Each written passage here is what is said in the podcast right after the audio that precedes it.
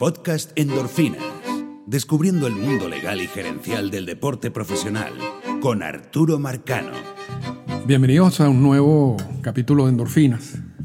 Eh, lo estoy grabando debido a que Ken Rosenthal, en el día de hoy, saca una nota, una columna en The Athletic, donde menciona una exigencia de, por parte de los equipos de grandes ligas a los jugadores eh, que en caso de realizar la temporada, ya sea en cualquiera de los experimentos estos que, están manejando, que en todos esos experimentos eh, involucra que no, no, van a haber fanáticos y que van a ser en, ya sea en, en, las instalaciones de sprint training en Arizona o en Florida, o en las dos, que los jugadores tienen que ceder un porcentaje de su contrato garantizado, tienen que descontar un porcentaje de, su contrato garantizado para el 2020, con el fin de poder hacer ese experimento.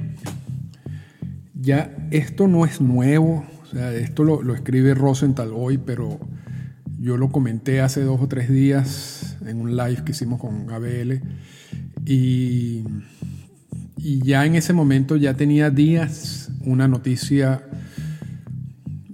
no una noticia, una, comentarios de jugadores y de agentes de esta solicitud, incluso, incluso la solicitud que ya se le ha hecho a los jugadores es de, de un 40%. Ese es el monto que ellos quieren deducir de los contratos para poder realizar el experimento.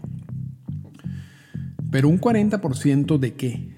Porque aquí es donde empieza la confusión. MLB, como ya, ya está aquí en el, en el, ciclo del coronavirus y lo, lo pueden revisar, firmó un acuerdo con el sindicato en donde se establecen dos escenarios.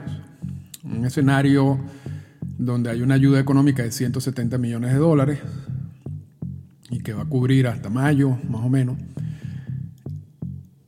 y que esa ayuda económica en caso de que no tengamos temporada eh, va a ser toda la compensación salarial que tienen los jugadores. Es decir, y lo hemos dicho varias veces, las obligaciones contractuales de los jugadores para el 2020 estaban alrededor de los, más allá de los 4 mil millones de dólares. Si no hay temporada, en este acuerdo de MLB y el sindicato transforman esos más de 4 mil millones de dólares en una compensación de 170 millones de dólares. Y también hemos hablado de por qué y todo eso. Ahora, si hay temporada, y aquí es donde, donde viene la, nota de Rosenthal y, el comentario de, y el tema de este podcast, si hay temporada, los equipos, según ese acuerdo firmado por MLB y el sindicato, tienen que pagarle el contrato prorrateado. Es decir, si van a hacer una temporada de 81 juegos en vez de los 162 juegos, los equipos van a pagarle solamente la mitad de los contratos. ¿Ok? O sea, si hay un jugador que tiene un contrato por 10 millones de dólares garantizado, terminará, si hay una temporada por 81 juegos, terminará recibiendo 5 millones de dólares. Eso es lo que dice el acuerdo. Rosenthal publica la nota y, e incluso incluye en su nota un comentario de Scott Boras donde dice, esto ya se negoció. O sea, ya el sindicato negoció con MLB ese escenario en caso de que tengamos juego. ¿Cómo van a acreditar los contratos? Y la solución según ese acuerdo, es simplemente prorratear los contratos, que no es una reducción de los contratos. Porque el prorrateo te respeta la integridad de lo que es la figura del contrato garantizado. Y hemos visto contratos prorrateados en el pasado. Yo me acuerdo que cuando Kendris Morales no quiso firmar porque tenía la oferta calificada y terminó firmando luego de la realización del draft de regla 4, que, mm, que entonces allí sí puede firmar sin, sin generar compensación, y esto es un tema un poco más complejo, pero vamos a resumirlo rápidamente de esa manera. eh, él firma por un contrato donde él te dice, firmó por 10 millones prorrateados, lo que quiere decir que iba a recibir solamente 5, ¿ok? Porque solamente iba a participar en la mitad de los juegos. Entonces, el concepto de contrato prorrateado existe y mantiene la, y respeta el concepto de contrato garantizado, la integridad de los contratos garantizados. Lo que quiere MLB ahora, y luego pues, eso es lo que dice Escodora y eso es lo que dice el, acuerdo acerca de los contratos prorrateados y todo eso. Rosenthal acaba de publicar una nota eh, en Twitter citando a sus fuentes de MLB que son muy sólidas, muy sólidas, eh, donde dice, vamos a hacer un update de la historia sobre MLB mm, que podría pedir a los jugadores que acepten más reducciones de salario si se juegan sin, sin fans. La liga dice, ambas partes entendieron previamente que ese acuerdo estaba basado en jugar en estadios con fans. Y el acuerdo en sí lo, lo, dice claramente. Entonces, MLB ya, ya, ya sacó su espada, ¿no? Y dice, espérate un momentico, espérate un momentico. Yo hablé de contratos prorrateados y todo eso, pero esa estructura que armamos estaba basada solamente en jugar con fans. Porque cuando el, el, acuerdo dice, es posible que juguemos sin fan y eso va a ser un acuerdo, eh, nos vamos a sentar con el sindicato para analizar esa alternativa. Eso es como un párrafo que tiene ese, el acuerdo de MLB con el sindicato. Pero eso es todo lo que dice. O sea, realmente yo, yo estuve revisando el acuerdo. En ningún caso dice claramente esto es bajo la premisa de que van a haber fanáticos en los estadios. No lo dice. MLB asegura que esa estructura de negociación está basada en ese hecho, en que tienen que haber eh, personas en el estadio. Porque si no, entonces entraría ese pequeño párrafo que hay en donde dice, en caso de jugar sin fanáticos nos vamos a tener que sentar con el sindicato para negociar. Que sí está, y, si quieren lo voy a leer, lo voy a leer tal cual, como lo dice el, déjame buscarlo, este, tal cual como lo dice el, acuerdo, ¿no? Y voy a permitirme algo que nunca hago, voy a parar la, grabación ahorita y la, y la retomo en un segundo. Y ya regresamos con la magia. Eh, el acuerdo de MLB y el sindicato incluye este párrafo. Además, nuestro acuerdo con la MLB requiere que las partes, si es necesario, consideren jugar juegos en ausencia de espectadores o en sitios neutrales apropiados. Según este acuerdo, renovaremos los juegos tan pronto como sea posible y también mantendremos la flexibilidad para jugar fuera de las ciudades de MLB siempre que esto sea consistente con las regulaciones aplicables y económicamente viable. Entonces, la interpretación de MLB, y tiene algo de razón, ahora viéndolo de esta manera. Eh, el acuerdo, repito, lo armamos pensando en fanáticos del estadio, porque si no hay fanáticos en el estadio, incluimos ese párrafo en donde dice yo voy a tener que volver a negociar con el sindicato. Entonces, repito, ya, ya MLB sacó la espada. O sea, el prorrateo solamente si hay fanáticos en los estadios. Eh, si hay fanáticos en el estadio. Si no hay fanáticos en el estadio, entonces la opción es además del prorrateo, porque el prorrateo tiene que existir, te voy a descontar 40% del monto prorrateado.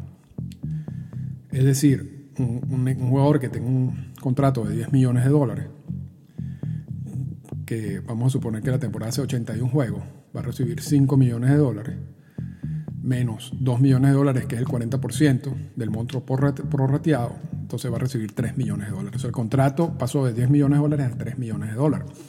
Esto, cuando, cuando uno lo dice de esta manera, yo creo que hay mucha gente que dice, bueno, no, no, no, no tiene algo de sentido.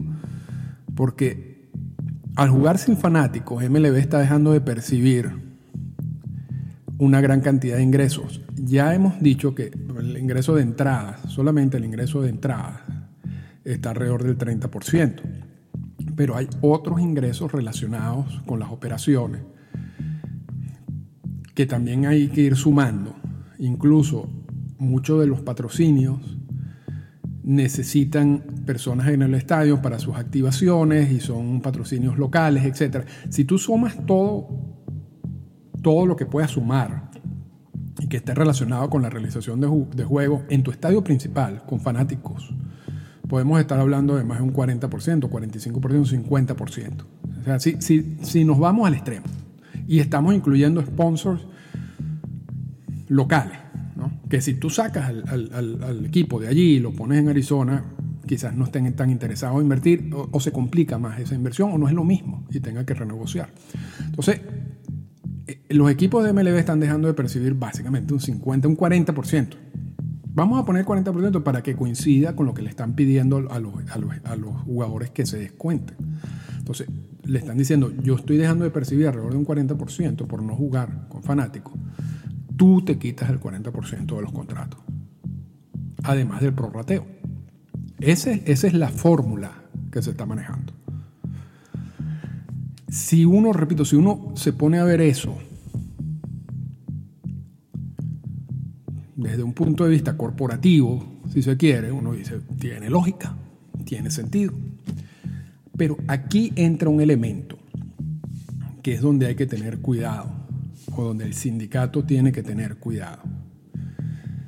Y yo sé que no mucha gente va a entender este punto, pero el sindicato está allí para proteger los intereses de los jugadores, pero también la integridad de algunos documentos, de algunos tratos y, y de los documentos más sagrados que tiene el sindicato que más protección da es el concepto de contrato garantizado. Y son muchos contratos que los equipos de MLB han tratado de anular o rebajar, que han contado con la defensa de MLB de ese concepto, que es un concepto, repito, importantísimo en el sindicato y para los jugadores.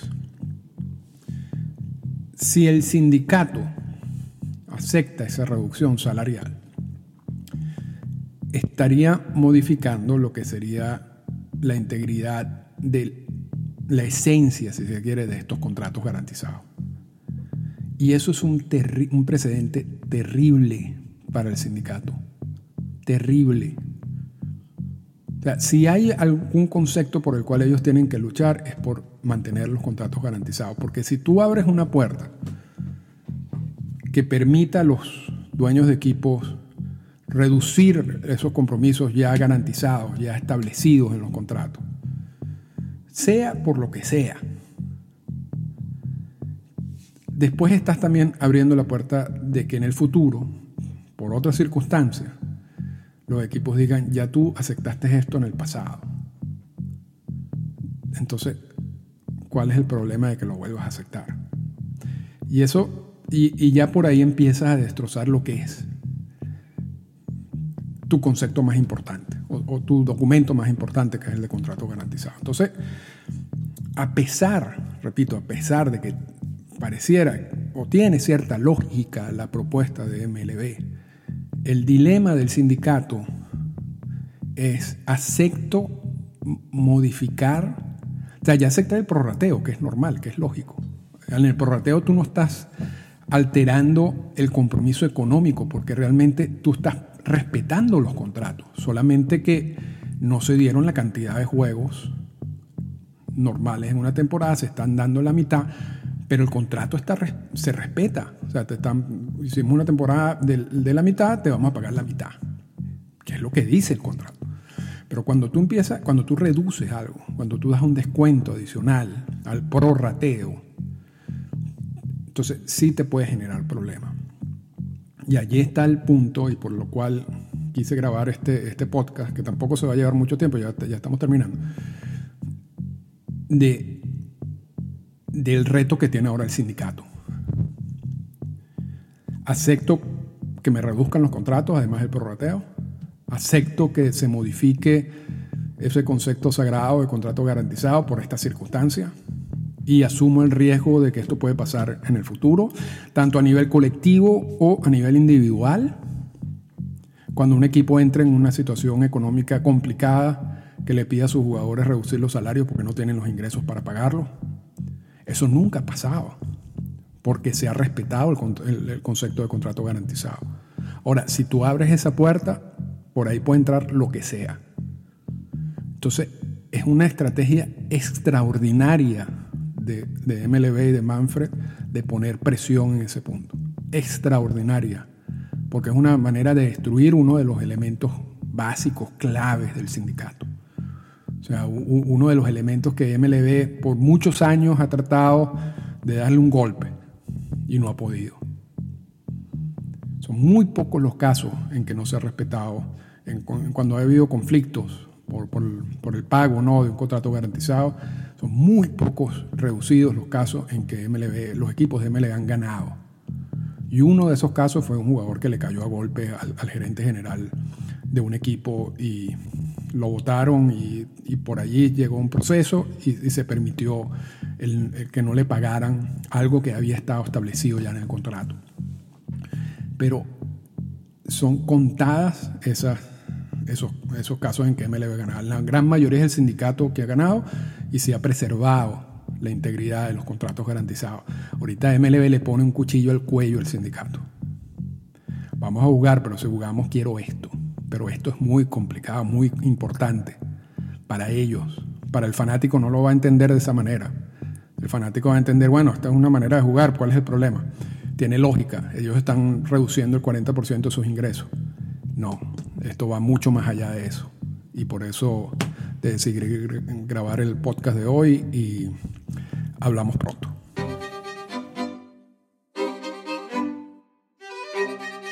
Esta fue una presentación del podcast Endorfinas. Para comunicarse con nosotros, escríbanos a las siguientes cuentas en Twitter.